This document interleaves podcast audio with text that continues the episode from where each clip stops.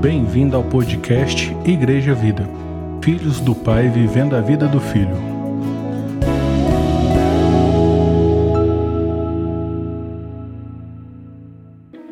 Graça e a paz do Senhor Jesus, amém, queridos? Amém, irmãos? Chamar para abrir a palavra de Deus, o livro de Colossenses, capítulo 3, o verso é 1. Diz assim a palavra de Deus. Portanto, se fostes ressuscitados juntamente com Cristo, buscai as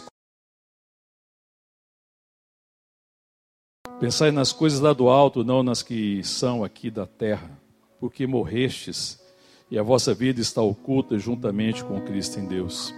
Quando Cristo, que é a nossa vida, se manifestar, então vós também sereis manifestado com Ele em glória. Fazei, pois, morrer a vossa natureza terrena, prostituição, impureza, paixão lasciva, desejo maligno. de Deus sobre os filhos da desobediência. Ora, nessas mesmas coisas andaste vós também noutro tempo, quando vivieis nelas. Agora, porém, despojai-vos igualmente de tudo isto: ira, indignação, maldade, maledicência, linguagem obscena do vosso falar. Não mintais uns aos outros, uma vez que vos despistes do velho homem com seus feitos e vos revestistes, revestistes de novo homem que se refaz para o pleno conhecimento segundo a imagem daquele que o criou, no qual não pode haver grego nem judeu, circuncisão nem incircuncisão, bárbaro, cita, escravo, livre, porém Cristo é tudo em todos. Revestivos, pois, como eleitos de Deus, santos e amados, de ternos afetos de misericórdia, de bondade, de humildade, de mansidão, de longanimidade. Suportai uns aos outros, perdoai-vos mutuamente, caso alguém tenha motivo de queixa contra outro. Assim também, assim também, como o Senhor vos perdoou, assim também perdoai-vos. Acima vós, acima de tudo isso, porém, esteja o amor, que é o vínculo da perfeição Seja a paz de Cristo árbitro em vosso coração, a qual também foste chamados em um só corpo, e sede agradecidos. Instruí-vos e aconselhai-vos mutuamente em toda sabedoria, louvando a Deus com salmos e hinos e cânticos espirituais, com gratidão em vosso coração. E tudo o que fizerdes, seja em palavras, seja em ação, fazei em nome do Senhor Jesus, dando por ele, graças a Deus Pai. Amém. Te louvamos, Senhor, te agradecemos por toda a bênção, toda a graça ministrada ao nosso coração, por esse tempo de culto, de adoração, por esse tempo na tua presença, na presença dos santos, no meio dos irmãos. Ó oh Deus, pedimos agora a bênção da tua palavra. Fala o nosso coração, Senhor, traz revelação, ilumina o nosso coração. Ó oh Deus, que a palavra do Senhor venha aquecer o nosso coração trazendo revelação do alto, trazendo consciência, produzindo fé, Pai, de tal forma que essa palavra nos alimente, nos sustente e nos conduza para a alegria nossa e para a glória do Senhor. Em nome de Jesus. Amém. Bom, nós já durante dois domingos a gente teve a oportunidade de estar compartilhando essa palavra de Colossenses. E nós pensamos um pouco assim na perspectiva do eterno daquilo que Deus tem para nós, que Deus tem proposto ao nosso coração, diante de um novo ano. Né? Nós compartilhamos que o mundo, o, os ímpios, aqueles que não conhecem Deus, eles têm expectativas para o ano. Eles acreditam que coisas boas podem acontecer, eles ficam esperando que as circunstâncias tragam alguma coisa boa, algo interessante. É, e pensa, inclusive, em muitas realizações, gente sempre faz muitas promessas, às vezes, né? pensa, toma decisão, vai fazer isso e aquilo. Mas a nossa perspectiva como filho de Deus nos chama a viver na dimensão daquilo que a gente já conhece, naquilo que é eterno. Porque nós não temos uma expectativa de coisas futuras, nós temos a eternidade no nosso coração, amém? Querido? A palavra de Deus diz que Deus colocou a eternidade no nosso coração. E a eternidade fala da vontade de para que nós existimos. E fala também de conhecer a bênção com que nós já fomos abençoados. Para que conhecendo essa bênção nós sejamos abençoadores. Então, o ano que se inicia, ele oferece a oportunidade de nós revelarmos a bênção com que nós já fomos abençoados. Amém, querido? Então, é, a nosso desejo é que o ano de 2024 seja um ano de bênção. Que bênção? Bênção revelada. Compartilhamos bastante sobre essa questão, né, de que é, a fé é para nos dar a consciência e uma convicção daquilo que é eterno daquilo que permanece para sempre, da convicção da palavra, da verdade. A fé é para isso. A fé não é para que a gente tenha uma certa expectativa e tenha um pensamento positivo de que as coisas vão dar certo. A fé é pelo contrário, a fé é a convicção, a certeza de que esse ano vai ser um ano abençoado. Amém, querido? Vai ser um ano bendito. É um ano para ser guardado. É um ano para ser um ano memorável. Esse é o nosso desejo, nós temos, temos, já vimos compartilhando a respeito disso, amém, querido? Que é, Deus trabalhe isso no nosso coração. Nós compartilhamos também um fundamento do descanso. Amém, querido? Essa palavra do fundamento do descanso, eu já salvei no grupo aí da igreja, não deu para jogar lá, é, fazer edição, mas eu coloquei para quem não ouviu a palavra, a palavra de domingo passado, quem não ouviu, queria convidar, né, a ouvir a palavra e meditar nessa palavra, tá bem, querido? Mas nós compartilhamos, principalmente domingo passado, um pouco sobre essa questão do fundamento, então, é, do descanso, que tem a ver com a eternidade. Então, se a palavra fala, buscar as coisas lá do alto, porque a vossa vida está oculta juntamente com Cristo em Deus, porque vocês ressuscitaram e vocês estão em Deus, é, existe um caminho, buscar as coisas lá do alto. Isso fala de buscar conhecimento da vontade de Deus, nós compartilhamos sobre isso, amém, querido? Domingo é dia de quê, irmão? Buscar o quê? É dia de descanso, domingo, irmão? É dia de ócio. É dia de ficar à toa. O que, que seria domingo então? Domingo na perspectiva do princípio. Qual que é o princípio para o primeiro dia da semana? Trabalhar pelo conhecimento da vontade. Amém? Por isso nós estamos aqui, amém, irmão? Nós estamos aqui trabalhando para o conhecimento da vontade de Deus. Buscando conhecimento para quê? Para viver a semana. E a perspectiva depois é o que? No sábado, que é o sabá. Qual que é a perspectiva do sábado, irmãos? Parar, refletir em tudo que aconteceu na caminhada, na semana, naquele ciclo e descansar na certeza que tudo foi muito bom. Amém, querido? Então é um ciclo que vai se repetindo. E esse ciclo pode ser um ciclo semanal, né, que Deus estabelece, a nossa vida é cíclica. É, no princípio da criação fala disso. Isso também pode acontecer em outros ciclos. Mas é fundamental começar com a revelação. Buscai as coisas lá do alto. Conheçam a vontade de Deus, conheçam Cristo, conheçam quem vocês são. Aí conheça a vontade de Deus. Conhecendo a vontade de Deus, agora eu procuro viver essa vontade manifestar essa vontade, abençoar quem Deus quer abençoar. No final de um tempo eu paro e analiso a minha caminhada e a minha vida. E aí eu descanso. Então nós falamos que o descanso é trabalhar. Você só descansa se você trabalha, né, Evinha? A Evinha disse que finalmente compreendeu, amém, Eva? Glória a Deus, então. Eu não, agora entendi a questão do descanso. Porque descanso não é ficar à toa. Descanse é trabalhar, porque se você conhece a vontade de Deus e vive, no final você descansa. Então a gente trabalha pelo descanso. Então, quanto mais você trabalha, quanto mais você trabalhar no domingo, o que, que vai acontecer? Na perspectiva do princípio do conhecimento. Você quer descansar muito? então você tem que trabalhar muito o trabalho para conhecer a vontade de Deus, para que você não viva fora da direção de Deus. Então, o que era o cansaço que nós compartilhamos?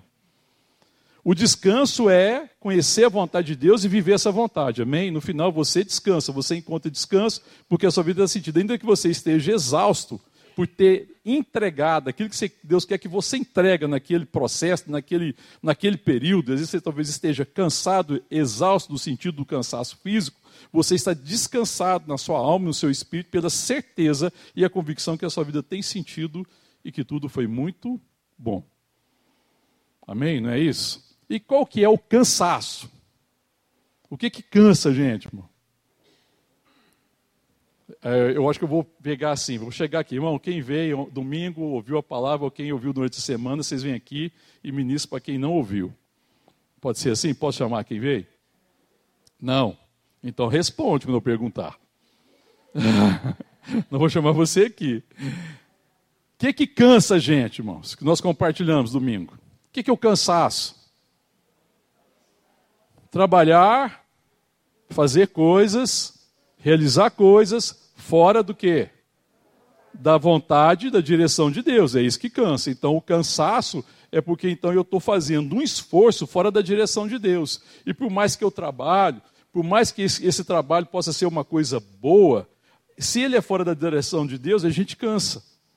Agora, quando nós trabalhamos segundo a direção de Deus, ainda que o trabalho seja árduo, que seja difícil e desafiador, no final nós estamos descansados, amém? Glória a Deus. Então, nós compartilhamos esse ciclo, esse processo, esse fundamento do descanso, do conhecimento. E a gente quer agora aprofundar um pouquinho mais, então, no texto.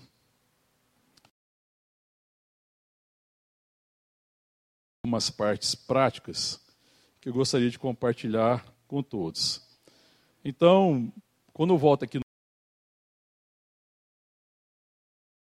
Portanto, por que está escrito aqui portanto? Portanto, sempre vem depois de quê? Portanto, é diante de tudo isso que foi ministrado até aqui, amém, queridos? Queridos, nós estamos compartilhando e estudando Colossenses, capítulo 1, o capítulo 3. Né, eu já tinha compartilhado, irmão, nós vamos estar trabalhando isso. Então, o que, que tinha que ser o nosso trabalho? gasta tempo em ler Colossenses. Para a gente entender. Eu não vou voltar em tudo que está aqui, porque esse portanto aqui é depois de tudo que está apresentado no capítulo 1 e no capítulo 2. Que Paulo vai falando dessa graça de Deus e ele fala da oração. Eu vou ler alguma, algumas partes aqui pequenas, só para compreender o contexto. Olha o capítulo 1, verso, o verso 9. Olha a oração de Paulo. Por essa razão, também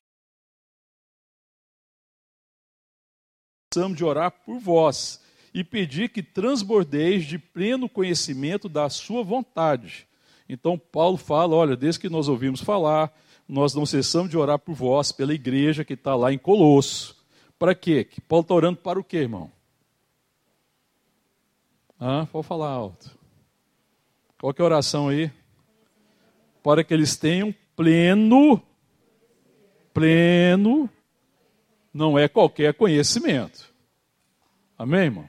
Você veja que a gente, a gente se satisfaz com qualquer conhecimento. Paulo ora para que a gente tenha pleno conhecimento da vontade de Deus, em toda sabedoria e entendimento espiritual. Verso 10. A fim, com o propósito de quê?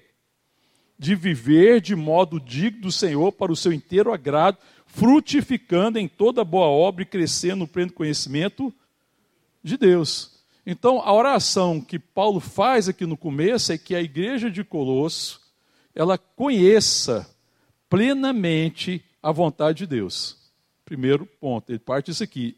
A fim, verso 10, com o propósito que vocês vivam de modo digno do Senhor, para o seu inteiro agrado, frutificando em toda boa obra e crescendo no pleno conhecimento de Deus. E o verso 11, sendo fortalecido com todo o poder, o poder do Espírito, segundo a força da sua glória, em toda perseverança, longanimidade com alegria. O verso 12: dando graças ao Pai que vos fez idôneos, a parte que vos cabe da herança dos santos na luz. Essa é a oração de Paulo. Ele ora para que a igreja de Colosso tenha pleno conhecimento da vontade de Deus, para que eles sejam, vivam de modo digno da vocação, do chamado que eles têm com inteiro agrado de Deus, frutificando em toda boa obra, crescendo no conhecimento de Deus, sendo fortalecidos, segundo a força da sua glória, ou seja, da presença de Deus na vida deles, com perseverança, longanimidade e com alegria, dando graças a Deus que fez idôneos a parte que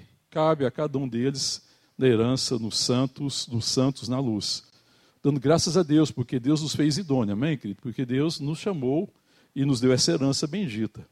E a herança é a vida de Deus, a herança é Cristo em nós, a herança é a habitação do Espírito, porque sendo participante dessa vida, nós também façamos outros participantes da vida de Deus. Amém? E aí Paulo ele, ele agradece. No, no verso 13, ele vai falar da excelência da pessoa e da obra de Cristo, que vai falar, olha lá, verso, ele vos libertou, ele nos libertou do império das trevas e nos transportou para o reino do Filho do seu amor, no qual temos a redenção, a remissão do pecado. Ele é a imagem do Deus invisível, o primeiro, o primogênito da criação, pois nele foram criadas todas as coisas no céu e sobre a terra, as visíveis, as invisíveis, sejam tronos, sejam soberanias, quer principados, quer potestades. E para ele, ele é antes de todas as coisas, nele tudo subsiste. O verso 18, ele é a cabeça do corpo da igreja. Ele é o princípio, o primogênito entre os mortos, para em todas as coisas ter a primazia, porque aprove a Deus que nele existisse toda a plenitude. E havendo feito paz pelo sangue da sua cruz, por meio dele, reconciliasse consigo mesmo todas as coisas, quer na terra, quer nos céus e a vós outros também, que outrora eres estranhos, inimigos, no entendimento da vossa, por causa das suas vossas obras malignas. Agora, porém, vos reconciliou no corpo da sua carne, mediante a sua morte, para apresentar-vos, veja bem, perante ele, santos e culpáveis e irrepreensíveis. Amém? É extraordinária a obra, a excelência da obra de Cristo, é perfeita, completa. Ele vai falando disso tudo aqui. E ele vai falando do interesse que ele tem do progresso, né, do evangelho, para que eles possam crescer. E depois ele vai chegar aqui no capítulo 3, que fala: ora, portanto, diante de tudo isso então que aconteceu, já que vocês foram ressuscitados juntamente com Cristo, busca as coisas da do alto. Amém? Verso 2: Pensai nas coisas do alto e não que são na da terra, porque vocês morreram e a vossa vida está oculta juntamente com Cristo em Deus. E depois, no verso 5, ele começa a lidar com questões de natureza prática, que é o quê? Primeiro fazer o quê? Morrer a vossa natureza terrena, porque vocês receberam as condições. Então, a gente não vai viver um ano novo, um ano bendito, abençoado, em que eu possa viver a plenitude da bênção de Deus, se eu não lido com aquelas coisas que precisam ser removidas, que precisam morrer em mim. Então eu tenho que lidar com aquelas coisas que ainda são da velha natureza. Todos nós lidamos com isso, amém, queridos? E a comunhão dos santos é fundamental nesse ponto. A gente tem grande dificuldade de, às vezes, perceber a área que eu preciso crescer, ser transformado, de perceber que a minha velha natureza muitas vezes prevalece. Nós somos mais, temos mais facilidade de criticar a velha natureza dos outros, não é assim? Não é mais fácil criticar a velha natureza dos outros, sim ou não, irmão? É, nós somos ótimos críticos, mas nós temos grande dificuldade em relação a nós mesmos. Então a comunhão dos santos é bendita nesse sentido. Quando Deus levanta homens e mulheres que lidam com a minha velha natureza, porque fala, olha, faça morrer a vossa natureza terrena. Prostituição, impureza, paixão lasciva, desejo maligno, avareza, é, que é idolatria. E fala, olha, é, na, na minha versão aqui tem um título assim, como resultado dessa união, os vícios devem ser abandonados. Então, tudo aquilo que te escravizava, porque os vícios aqui falam daquilo que escraviza o homem, que eu acabo me rendendo, escravidão deve ser abandonado. Porque agora existe o poder de Deus em mim para vencer isso, amém, querido? Então, não, nós não podemos caminhar nessa justificativa de que, ah, eu nasci assim, vou ser sempre assim, vou morrer assim. Ah, porque a minha família é assim. Às vezes você tem um gênio difícil, e aí você põe a culpa em quem? Na família. Então a gente tem às vezes dificuldade, eu não tenho paciência com as pessoas, e às vezes a minha família é impaciente. Eu, e é fácil transferir a culpa para a minha família. Falar assim: olha, mas vocês já morreram com essas coisas, vocês ressuscitaram. Vocês são nova criatura, fazem agora morrer essas coisas da velha natureza pelo poder de Deus em vocês, pelo poder do Espírito. Então é a primeira coisa que eu tenho que lidar. Sabe, querido, se você quer ter um ano novo, e se você quer desfrutar da bênção de Deus, essa é uma tarefa a ser enfrentada colocá-la na lista. O que que ainda precisa morrer em você que é velha natureza? Você sabe? Você já parou para fazer uma reflexão? O que que ainda precisa morrer em você que é a velha natureza terrena? Amém, queridos? Porque ele fala assim no verso 6: Por essas coisas que vem de Deus sobre os filhos da desobediência. Ora, essas, nessas mesmas coisas andaste vós também no tempo, quando vivíeis nelas. Agora, porém, despojai-vos igualmente tudo isso: ira também, indignação, maldade, maledicência, linguagem obscena do vosso falar. Não mintais uns aos outros, uma vez que vos despistes do velho homem com seus feitos. Ele lida com toda essa questão do velho homem. Tudo aquilo que representa o velho homem, que é fruto da velha natureza, eu preciso me livrar disso, me despir disso. Então você vê que existe aqui uma decisão. Isso não é uma coisa que acontece automaticamente. Um desejo e um compromisso e uma responsabilidade. Você já assumiu a responsabilidade para lidar com a questão da velha natureza? É quando a gente fala assim: não, olha, essa questão é comigo agora. Ninguém é culpado das coisas ruins que eu faço. Ninguém é culpado. Eu não transfiro a responsabilidade. Aprender a não transferir a responsabilidade. Mas assumir a responsabilidade diante de Deus, pelo poder do Espírito Santo e com auxílio da comunhão dos santos, enfrentar isso. Sabe, querido? Porque às vezes eu vejo que a gente, às vezes, né, pode passar, né, vejo que pessoas às vezes passam anos, anos e anos com a mesma velha natureza. Sabe, aquela coisa que é velha, que você sabe que não é adequada, mas que parece que você não quer abrir mão, que você não enfrenta verdadeiramente. E que depois, o problema é que depois de um tempo você acha que está valendo, que está que tá tudo certo. E não está certo. Amém, querido? Não está certo. Agora é preciso ter humildade, né? Precisa ter humildade para reconhecer a dificuldade. Precisa ter humildade para você falar com alguém que é próximo de você e fala assim: como Davi orou ao Senhor, no Salmo 139, Senhor, vê se há em mim algum caminho mal. E aí você pedir para alguém que é próximo de você, que te ama, que te considera, que quer seu bem, que é seu irmão ou sua irmã, para que, então, o que, que você vê no meu coração de caminho mal? O que, que você percebe? Amém? É assim, ele fala assim, irmão, isso não pertence a você. Que, você está carregando isso até hoje? Sabe que a gente precisa se desfazer dessas coisas. E eu, eu, vejo assim, com muita preocupação, irmão, no meio evangélico, que o meio evangélico tem se tornado um meio permissivo. Cuidado com isso, irmão. A palavra de Deus orienta exatamente ao contrário. Existe graça para me livrar da velha natureza. Deus não é permissivo. Deus só é longânimo com você. Deus só é longânimo com nós. Mas Deus não é permissivo. Lida com isso, irmão. E sabe que a gente, a gente não vai lidando com isso e, a coisa assim vai tornando uma dimensão que vai havendo assim uma cauterização de mente, que parece que aquilo é aceitável e está normal. Não, presta atenção nisso. Se isso é da velha natureza, livre-se da velha natureza. Não carregue esse fardo isso. Olha o verso 3, olha, olha a ênfase do verso 5. Qual é a ênfase do verso 5? Fazei morrer a vossa natureza terrena. Existe uma ênfase muito forte aqui, fazei morrer. Isso depende da minha disposição de crer que isso é inadequado e pedir graça a Deus. Você tem o poder agora de, em, em você de vencer isso, o Espírito Santo, amém, irmão? Agora, se você achar que isso não é problema, o Espírito Santo nunca vai atuar nessa área que você não abre para a ação do Espírito. A grande dificuldade nossa em relação ao Espírito Santo é que às vezes a gente não abre algumas áreas. Então, a, qual é a área que a gente não é transformado? Irmão, responde para mim, qual é a área que você não é transformado? Talvez você vai, eu não preciso que você me diga ela particularmente, mas eu posso dizer para você com certeza que você não quer. Ponto.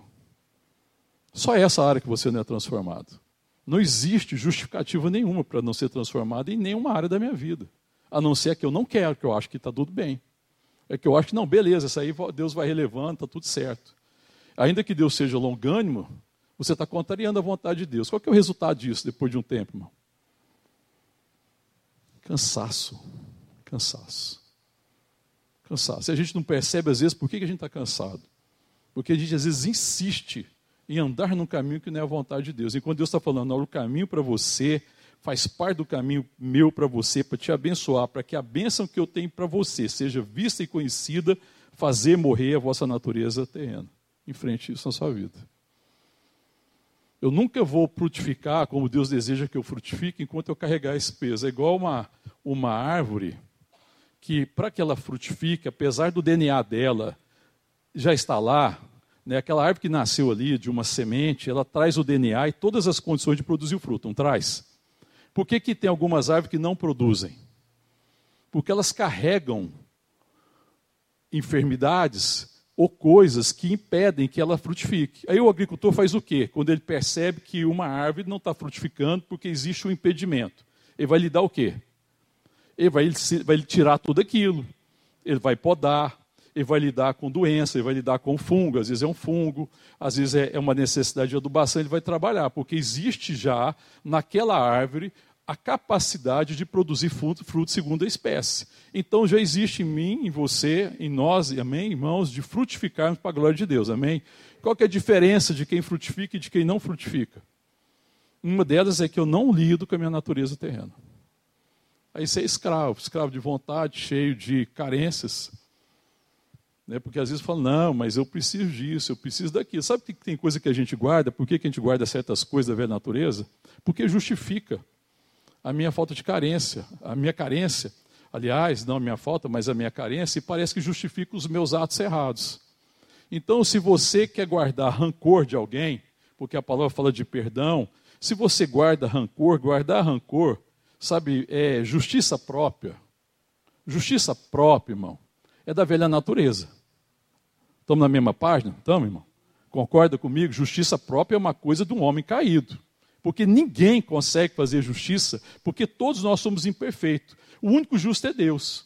E Deus não fez justiça no sentido de juízo, ele fez justiça no sentido de dar a nós é, o amor de Deus e a vida de Deus. A nossa justiça é Cristo, amém, querido? Então eu não posso entrar nessa questão de justiça própria. Mas a justiça própria é uma coisa da velha natureza. E que às vezes eu me agarro a ela e não quero abrir mão, porque é a forma que eu posso acusar as pessoas e colocar pessoas, às vezes, em dívida comigo. Ou então é, é a justificativa para não ser transformado. Falo, não, mas espera aí, olha o que aconteceu. É injusto. Injusto, irmão, é Cristo morrer no meu lugar e no seu lugar. Isso é injustiça. Toda justiça própria do nosso coração, ela é terrena. E se ela é terrena, a palavra fala que ela é demoníaca. Vigie o coração, irmão. Não dê lugar a ação de demônios. Porque justiça própria dá lugar à ação de demônio. Porque causa divisão, facção, problemas. Traz uma, é um inferno na vida das pessoas. E a gente às vezes carrega. Irmão. Então, essa é uma das coisas que eu preciso lidar no meu coração. Será que eu trago justiça própria no meu coração? Do que, que eu preciso me despojar? Para me livrar da velha natureza, para que eu possa caminhar em Deus, viver em Deus, desfrutar da vida que Deus tem para mim. Então, a primeira coisa, você tem que se livrar do lixo. Você tem que livrar daquilo que não serve. É igual o fundamento. Quando a palavra de Deus fala lá no, lá no Sermão do Monte, quando no final do Sermão do Monte, Jesus fala assim, é, sobre a questão do homem sábio e do homem tolo. Qual era o homem sábio? Construiu a casa sobre a rocha. O texto fala, acho que, acho que é o texto de Lucas que fala, porque o de Mateus não fala assim, que, que o homem sabe o que, que ele fez? Ele escavou o solo, abriu profunda vala e construiu a casa sobre a rocha que estava lá embaixo, sobre o fundamento. Então ele estabeleceu o fundamento sobre algo firme. O fundamento é Cristo. Então, escavar e tirar aquilo que não serve. Aquilo onde você não pode apoiar a sua vida. Não apoie a sua vida na velha natureza porque o final é cansaço e destruição. Mas o homem sábio construiu a casa sobre a rocha. O, o, o, o sem sabedoria construiu sobre a areia. Ele não construiu sobre o fundamento da verdade, mas ele constrói sobre o fundamento do entendimento do homem da velha. Foi grande. Amém, queridos? Vamos continuar o verso 10. E ele fala: olha, se desfaçam dessas coisas, façam morrer a vossa natureza terrena, despojai-vos igualmente tudo isso. Ele vai falando no verso 8, e no verso 10 ele fala: e vos revestis, olha, no 9, não mintais uns aos outros, uma vez que vocês já se despiram do velho homem com os seus feitos. Fale a verdade, lidem com a verdade. O verso 10: e vos revestistes do novo homem que se refaz para o pleno conhecimento, segundo a imagem daquele que o criou.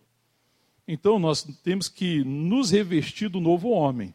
O novo homem que está em Cristo, amém, querido? Que está unido com Cristo, que é filho de Deus, que é habitação do Espírito Santo. E então, quem, como é que eu vejo o novo homem? Quem eu sou como novo homem? Quando eu contemplo Cristo. Quem Cristo é? As virtudes, os valores, aquilo que Cristo revela da parte do Pai, que é buscar o conhecimento daquilo que é eterno. Porque Cristo é eterno. E Cristo fala para mim de coisas eternas. Enquanto a natureza caída fala de coisas temporais, passageiras e transitórias, Cristo me fala da eternidade. Porque Ele é o eterno. E que trouxe a eternidade sobre nós. Amém, irmãos? Então ele vai falar assim: olha, vocês têm que refazer no pleno conhecimento da segunda imagem daquele que criou. E aí ele vai falar no verso 11, no qual não pode haver grego, nem judeu, nem circuncisão, nem circuncisão, nem barba, nem cita, escravo, livre. Não existe divisões. Você viu como é que esse século é tão caído? Como é que tem sido a, o, a ideologia que tem tomado conta desse século? Como é que é? É uma ideologia que une pessoas ou que segrega, que separa? Que separa. Então agora é um problema ser branco daqui a pouco. Daqui a pouco você vai ter que se pintar. É, porque está virando um problema. Está vendo? Contra um pseudo-racismo, que às vezes existe racismo, aí o que, que acontece? Porque alguns realmente têm uma postura completamente errada, agora existe uma postura que separa brancos e negros. Isso é uma loucura, irmão.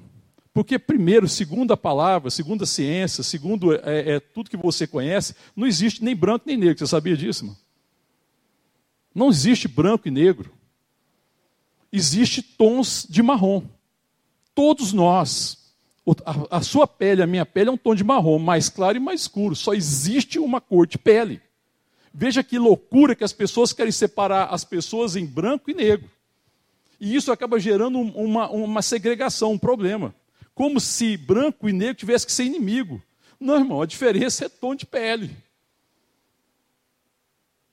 Vai estudar ciência, vai estudar genética, que você vai ver que isso não existe. E se você vai estudar a Bíblia, você vê que nós temos uma só origem. Quem que é a nossa origem, irmão? Nós, todos nós descendemos de qual mulher?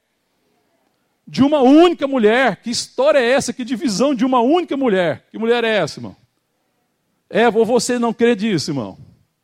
Porque tem crente que já tem dificuldade de crer até nisso. Mas até a ciência prova que nós temos uma única origem. Quando eles vão estudar a origem e vão estudar a questão do DNA e tudo mais, eles chegam à conclusão que existe uma única origem da perspectiva feminina, que todos nós nos originamos de uma única mulher. Essa mulher é Eva. Amém, querido? Então não existe essa distinção. Quando chegando nós estamos em Deus, aí como havia também naquela época distinção, ah, você é escravo, você é cita, ah, você é judeu, você é samaritano, você é, é, é você é da Judéia, você é disso, aquela, havia essa divisão também, como se ser de um lugar te tornasse melhor do que se fosse do outro. Aí o que, que acontece aqui quando Paulo está falando aqui? Ele fala o verso 11, ó, no qual, em Cristo, não tem nem grego, nem judeu, nem circuncisão, nem circuncisão, bárbaro, cita, escravo, livre. Porém, porém, Cristo é tudo em todos. Em Cristo, irmão.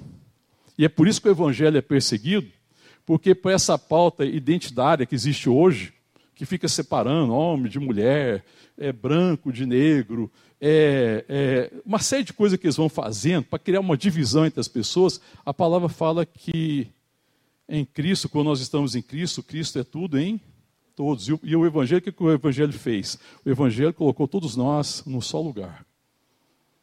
Todos nós somos filhos da graça. Todos nós estávamos perdidos e desgarrados. Quando Cristo é tudo em nós, irmãos, a primeira coisa que acaba é o que aqui? Hum? A divisão. Você acha que às vezes dentro da própria igreja tem divisão. Porque às vezes as pessoas se colocam, né? às vezes pode se colocar a divisão, ah, é, existe uma divisão entre ministério tal e ministério não sei o quê. Se você é líder, você às vezes se sente, pode ser que você é maior, que você é superior, que você tem autoridade. Mas a palavra de Deus diz que quando nós estamos em Cristo, quando nós somos, nos refazemos no pleno conhecimento, segundo a imagem daquele que nos criou, não pode haver nem grego, nem judeu, nem circuncisão, nem circuncisão, nem barba, nem cita, escravo, livre, nada. Cristo é tudo, então Deus olha para nós e não existe para Deus essas categorias de ser humano. Existe filhos para Deus. Homens e mulheres que nasceram de novo. Existe para Deus filhos e filhas que foram encontrados. Existe para Deus filhas e filhas que ainda estão perdidos. São essas duas categorias que eu posso encontrar na humanidade em Cristo Jesus. Amém, querido? Então não cabe. E você vê que às vezes as políticas ideológicas elas caminham, caminham no sentido de segregar. Mas Cristo une.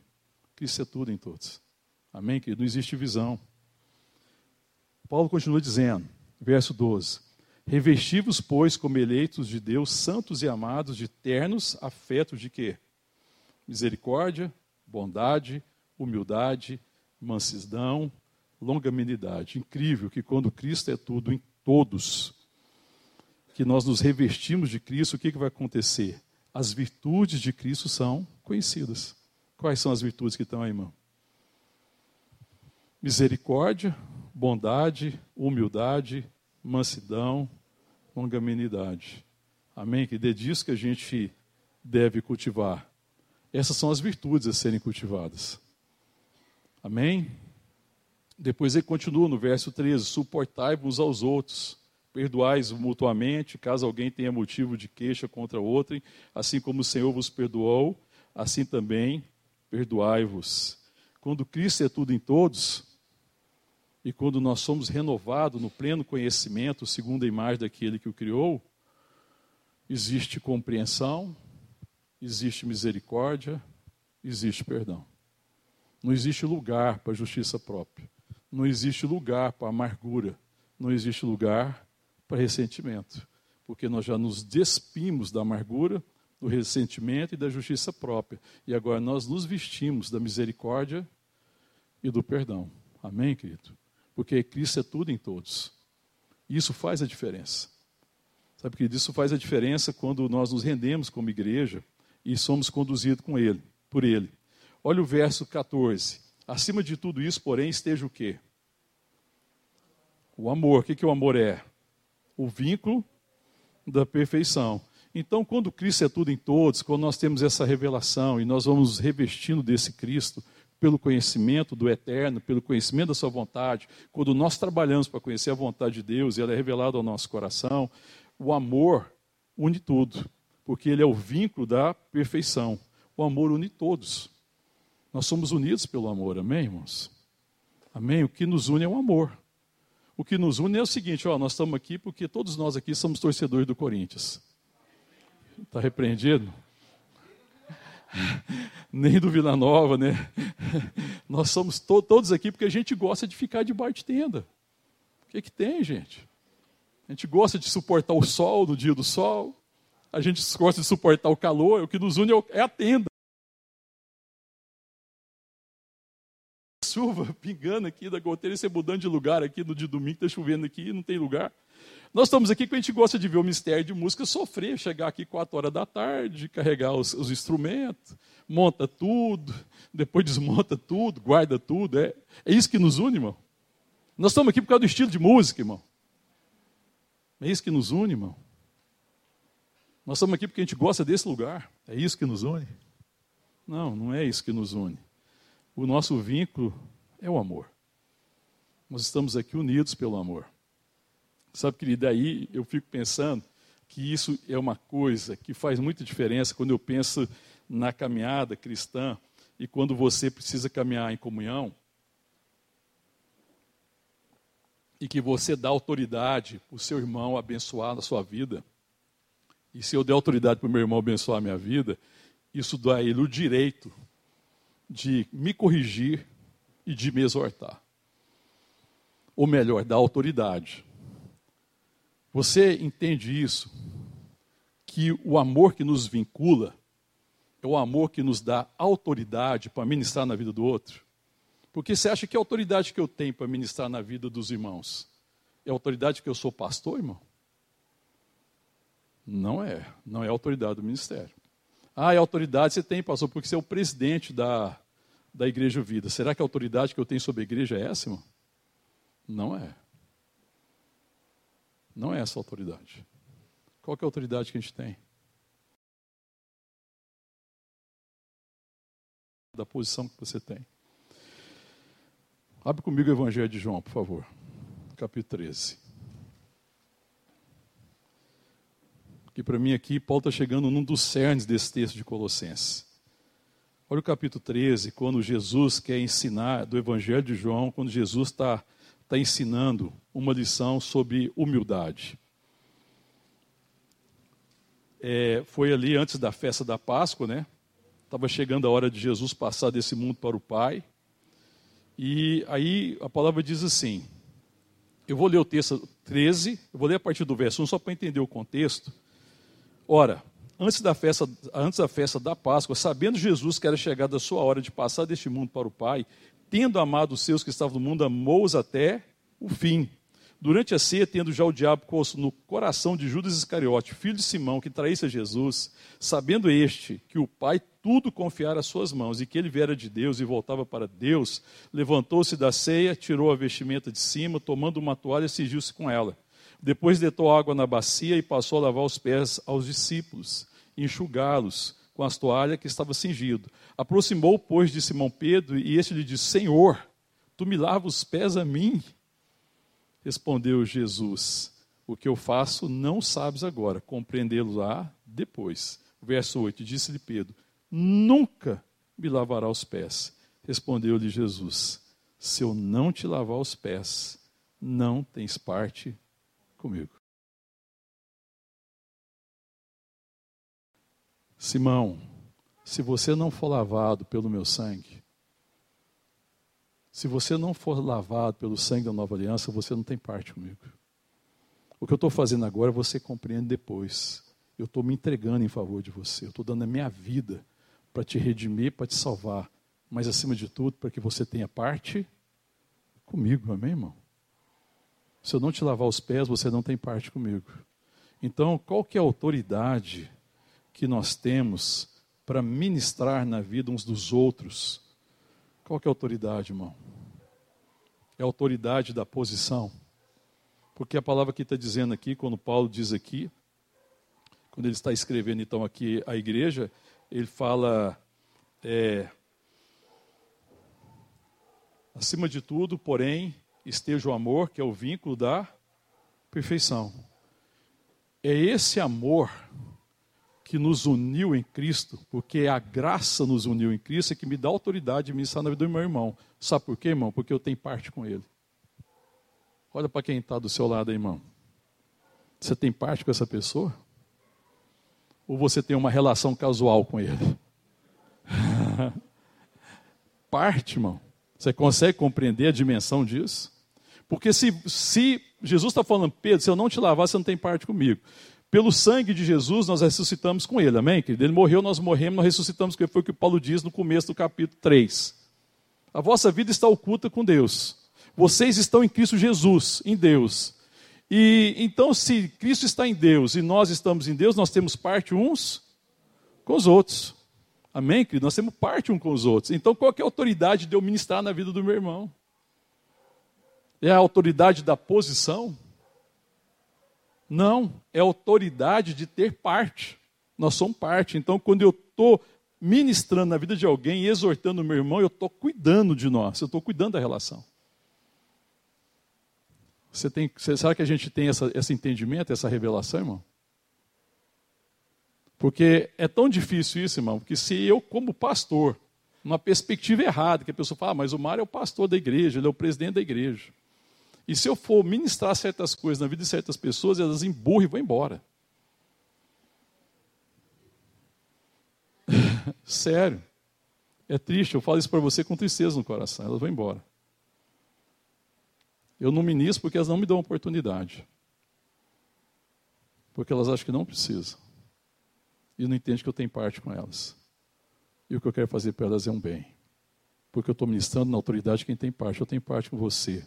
Nós estamos um em Cristo Jesus, nós somos a pessoa da igreja, Cristo é o cabeça, nós somos membros do corpo, nós somos membros uns dos outros.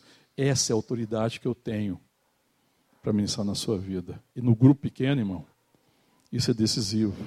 Como é que é no grupo pequeno? Fala sério para mim quem lidera o grupo pequeno. Tem pessoas lá que você tem que ficar pisando em ovos para falar o que você tem que falar? Sim ou não? Ou você entende a autoridade que você tem de ser um com seus irmãos e irmãs para ministrar a verdade em amor? Porque se você de ministrar a verdade em amor, você está pecando contra o seu irmão. Porque isso não procede de Deus. Aí você está achando um jeito de não contrariar. É igual marido e mulher quando um não quer contrariar o outro. Peca. Porque, ai, se eu falar isso aqui para minha esposa, ela emburra. E aí eu não quero que ela emburra. Porque eu não quero enfrentar o emburramento. Eu não quero enfrentar a circunstância. Aí eu estou negando que eu tenho parte com ela. Porque, irmão, se existe uma coisa que a palavra diz que nós temos parte um com o outro, é o casamento, não é? E o casamento é um, é um símbolo ainda raso perto da, da igreja. Porque a igreja está unida com Cristo eternamente pelo sangue da nova aliança. Amém? Ele é o noivo, nós somos a noiva. Amém, irmão? Então, a, o casamento é uma sombra do casamento que existe entre a igreja e Cristo. Nós estamos unidos com Ele eternamente. Então o casamento fala que nós somos parte um do outro, não é assim? A palavra fala que o homem deixa pai e mãe, se une a sua mulher, se torna uma só, o quê? Carne. Então quem está casado, o marido é parte da sua esposa. Então a autoridade que eu tenho de ministrar para minha esposa, ó, eu sou parte com você. Essa é a autoridade que eu tenho para ministrar na sua vida. Não é porque eu sou o homem que eu tenho autoridade. Assim como a esposa, ouça minha esposa, tem autoridade de ministrar na vida do marido, não é porque ele é o cabeça que a esposa não tem autoridade, a autoridade que a esposa tem para ministrar e exortar o marido é o seguinte: eu sou parte com você, eu tenho parte com você. Amém, querido? E aí, a minha oração, a esposa precisa falar assim para Deus, é que eu seja a esposa que ele, que eu, que ele quer que eu seja para você, mesmo que eu te contrarie. E o homem falar para a mulher, falar, ó, oh, que eu estou ministrando na sua vida, estou ministrando para o seu bem, só por causa de uma coisa, eu tenho parte com você, e a minha oração é que Deus trabalhe no meu coração para que eu seja o esposo que Ele quer que, você que eu seja para você. Aí eu tenho que levar então para minha caderneta de ano de 2024 para fazer uma pergunta sincera: se eu estou sendo o homem que Deus quer que eu seja para minha casa. Se eu estou sendo a esposa que Deus quer que eu seja, eu estou sendo o irmão que Deus quer que eu seja para os meus irmãos da igreja. Se eu estou sendo o amigo ou amiga que Deus quer que eu seja para os meus irmãos, para minha família. Se eu estou entendendo quem eu sou na relação. Se nós estamos unidos pelo amor de Cristo, porque se é Cristo que nos une e nós estamos nele, nós somos uma só carne com ele, então a autoridade deriva disso. Autoridade não depende da minha capacidade, não depende da minha posição, não depende da minha cor, não depende do meu passado, não depende de nada disso, diz depende apenas de uma coisa: eu sou um com você. E ainda que você não goste, eu estou falando para você em amor. Amém, irmão? Glória a Deus, irmão.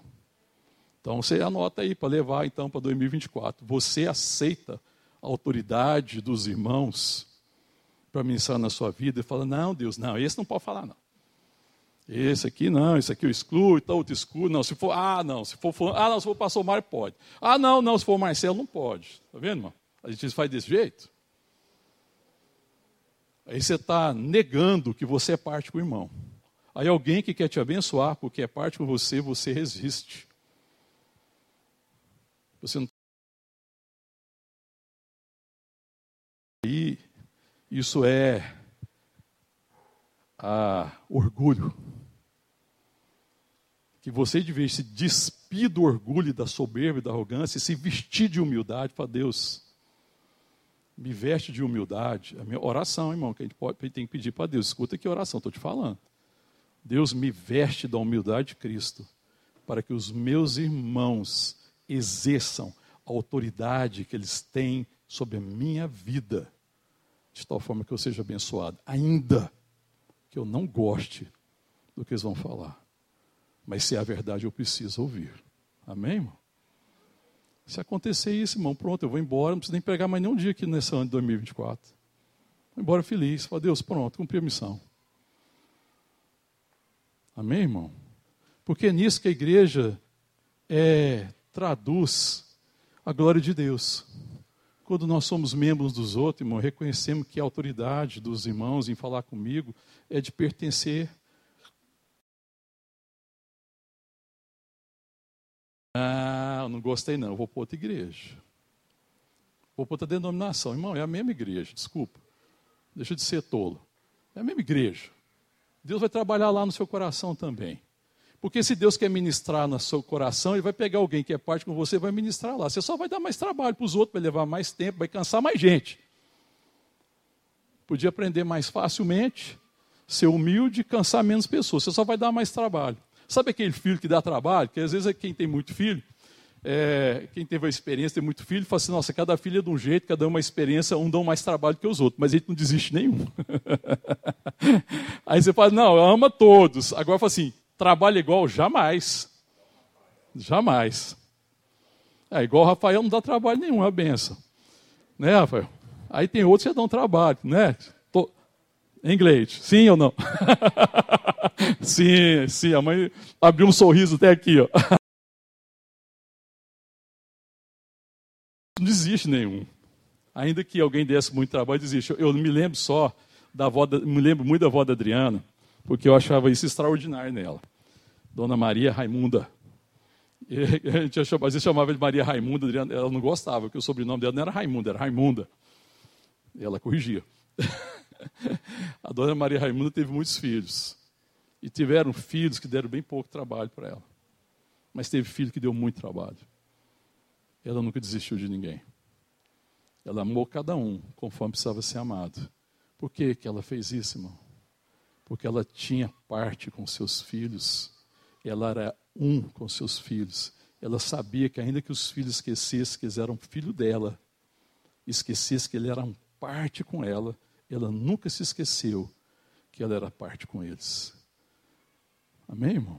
A gente esquece dessa, dessa perspectiva bendita que nós somos um em Cristo Jesus, que nós estamos unidos pelo sangue de Cristo. Nós somos um só corpo. Então, verso 14, acima de tudo isso, porém, esteja o amor, que é o vínculo da perfeição. Aí o verso 15, seja a paz de Cristo arpe em vosso coração, o qual também fosse chamados em um só corpo, e sede agradecidos.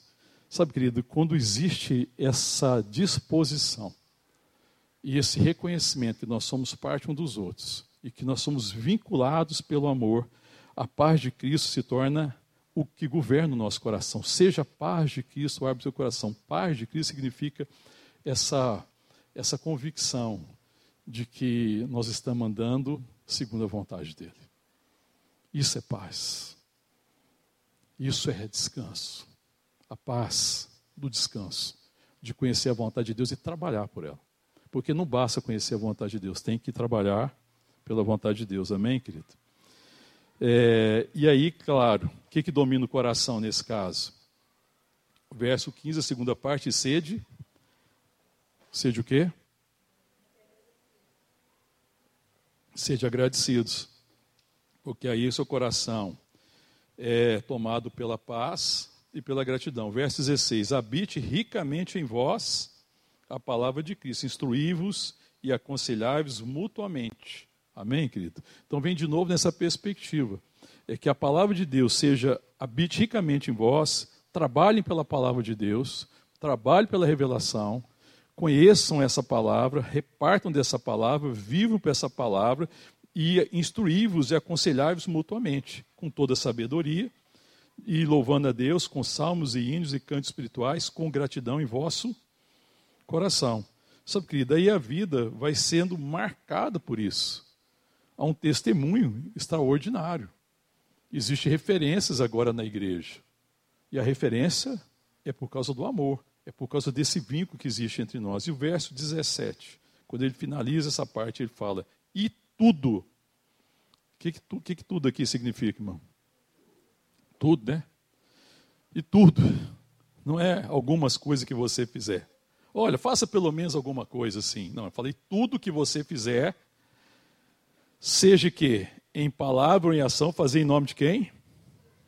De Jesus, dando por ele graças a Deus Pai, dando por ele graças a Deus Pai. Então o que, que acontece com isso? Deus é plenamente glorificado quando isso acontece, quando nós, na verdade, tudo que nós fizemos em ações e palavras, fazer em nome de Jesus. Então, quando você está fazendo alguma coisa, aí eu puder perguntar para você assim, irmão, você está fazendo isso em nome de quem mesmo? Não, em nome de Jesus. Falar, ah, glória a Deus. Porque se eu fizer a pergunta para você, você está fazendo isso em nome de Jesus, você não conseguir responder, melhor não fazer. Porque a gente tem um tal de fazer as coisas e achar que nós estamos fazendo em nome de Jesus. Agora, quando a gente tem essa perspectiva de que a gente faz teve origem no conhecimento que eu tenho de Deus na revelação, aí é para a glória de Deus, é para que Deus seja glorificado. Em tudo que você fizer, faça em nome de Jesus, como se você estivesse representando. Quando meu pai teve uma época assim, na minha adolescência para a juventude, meu pai me passava, mandava fazer algumas coisas. Eu já estava trabalhando com ele, 13 anos ele me chamou para trabalhar para ter responsabilidade. Foi uma benção para mim começar a trabalhar com 13 anos. E eu precisava assumir realmente a responsabilidade, senão eu podia pegar um caminho bem errado. E ele me mandava fazer as coisas em nome dele. É interessante porque eu chegava em alguns lugares e chegava assim, vem cá fazer tal coisa, e falei assim, mas é, como é, quem que te mandou aqui? Eu falei assim, é meu pai, meu pai é fulano. E aí as pessoas permitiam que eu fizesse, e mandava eu buscar alguma coisa em algum lugar, falou, não, você vai lá e fala no meu nome. Você chega lá e você fala que você é meu filho e que eu pedi para você buscar isso ou fazer aquilo. Sabe, que aquilo me marcou muito, porque realmente quando eu chegava lá, em nome do meu pai, as coisas aconteciam. Né, porque eu estava representando ele. Eu estava em nome dele. E aí eu zelava de fazer as coisas certas, porque, afinal de contas, eu estava representando, era meu pai. E ele me mandou fazer muitas coisas. À medida que ele percebeu que eu tinha responsabilidade, que ele poderia me é, é, passar mais responsabilidade, ele foi me passando. E eu passei a fazer coisas muito importantes. Porque eu percebia que quando eu ia no nome dele, as pessoas atendiam, e que ir no nome dele me fazia ser responsável, porque agora eu estava representando ele. Se eu fizesse bobagem, qual é o nome que ficava comprometido? Hã? Do meu pai. Eu me lembro quantas coisas eu fiz assim com temor porque eu estava fazendo em nome do meu pai. Eu sabia que se eu não fizesse certo, eu estava comprometendo a reputação do meu pai. E aqui Paulo está falando: olha, em tudo que você fizer, tudo, qualquer coisa, seja palavra, seja ação, fazer em nome do Senhor Jesus, dando por ele graças a Deus. Dando graças ao Pai, para que Deus seja glorificado, porque é isso que traz a glória de Deus. Sabe que quando então o resultado de Cristo em nós é o fruto do Espírito. Quando nós frutificamos para a glória de Deus. É ter esse entendimento e ter uma vida produtiva pela consciência da relação que eu tenho com Deus e da relação que eu tenho com os meus irmãos. Eu quero frutificar na vida dos meus irmãos, amém? Que a gente não tem essa preocupação, não, irmão. Nós precisamos frutificar na vida uns dos outros. Jesus, quando fala aos discípulos, lá no capítulo 11, 15 de João, ele fala assim: ah, não, foi eu que, não foram vocês que, eu me, que me escolheram. Fui eu que escolhi vocês. Eu escolhi para que vocês vão e que vocês deem fruto. Lembra disso, irmão? Capítulo 15 do Evangelho de João. E qual que é esse fruto? É um trabalho qualquer? São realizações? Não. O fruto é Cristo em nós. E aí as realizações têm sentido se no final eu estou me tornando parecido com Jesus. Amém? A minha relação com os irmãos me torna parecido. Se você participa, você tem, a gente está vivendo uma relação, essa relação não está me transformando, eu não estou entendendo a relação. Porque a, a relação precisa ser aquela que promove Cristo em nós, aquela que me estimula a ser como Cristo, aquela que me estimula a ser transformado, aquela relação que me estimula a me despir do velho homem e a me vestir do novo homem. A relação me abençoa nesse sentido de tal forma que a minha vida frutifique para a glória de Deus. Ou seja, no final do ano, o que importa não é o que eu fiz, nem as realizações. Apesar da importância que elas têm, essa importância é secundária, importa quem eu me tornei. Se no final de 2024 eu serei um homem mais semelhante a Jesus. Isso está nas minhas mãos, amém, irmão? Amém, querido? No final de 2024, está nas suas mãos ser uma mulher ou ser um homem mais semelhante a Jesus. E aí as realizações virão e serão para a glória de Deus. E serão conforme a graça de Deus que Ele distribui a cada um. Mas importa se eu assumir esse compromisso de me despir do velho homem e de me revestir do novo homem, que se refaz no pleno conhecimento de Deus, frutificando para a glória de Deus. E esse fruto são as virtudes de Deus em mim. e através de mim. É isso que Deus está nos chamando. Por isso que ele fala: busquem as coisas lá do alto, porque o que vai permanecer, meu irmão e minha irmã, é o fruto de Cristo em nós. Toda obra que você e eu fizer, toda realização passa. Por mais importante que seja, passa. Tudo passa. Mas a palavra de Deus permanece eternamente. Tudo que é feito em amor permanece eternamente, porque aquilo que é feito em Deus tem caráter eterno. Amém, querido? Que no final de 2024 a gente descanse de ter realizado uma obra eterna, porque o descanso de Deus é realizar uma obra eterna. O descanso do Filho foi realizar uma obra eterna. Amém? Quando ele fala para Jesus, para o Pai, na oração sacerdotal, ele fala: Eu vos fiz conhecer a tua glória. Eu compartilhei da vida do Senhor com eles. E eu fiz isso, Pai, para que eles sejam um, assim como eu sou um com o Senhor. Então, qual que era essencial e fundamental, está lá no capítulo 17 do Evangelho de João. Que a vida da igreja produza, revele, aliás, que ela não é capaz de produzir a unidade que nós temos em Cristo, amém? Jesus está falando lá no final da oração, ele falou assim, olha, para que eles sejam um como eu e o Senhor são um. Para que eles caminhem em unidade. E essa unidade ela é conhecida quando nós entendemos que nós somos parte um dos outros. Amém? Que 2024 a gente tenha um entendimento profundo do que é ser parte um dos outros. Amém, querido? E como parte um dos outros, eu tenho compromisso de ajudar meu irmão a se despedir do velho homem. A ajudar minha irmã a se despedir da velha mulher. Se despedir da velha mulher. Eu tenho compromisso de ajudar o meu irmão a se despir do velho homem e a se, se vestir do novo homem que se refaz no pleno conhecimento de Deus. Vamos orar?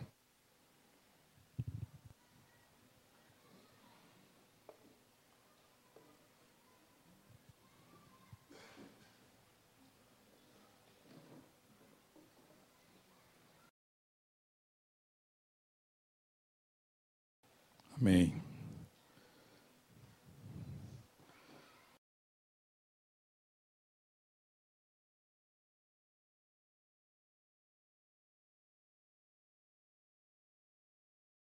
igreja crescia no seio do Espírito. E que por causa do Espírito Santo, então, entendendo o chamado Deus. Paulo ora e escreve a igreja que está em Colosso, para que da igreja seja o resultado de Cristo em nós. que você e eu sejamos fazer coisas que a gente quem nós somos em Cristo. Lidar com os erros, com as dificuldades, se despir do velho homem e conhecimento daquele que Amém. Fala com Deus.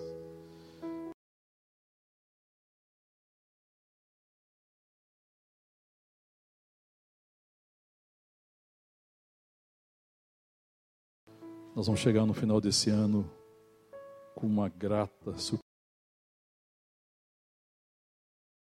Descansar.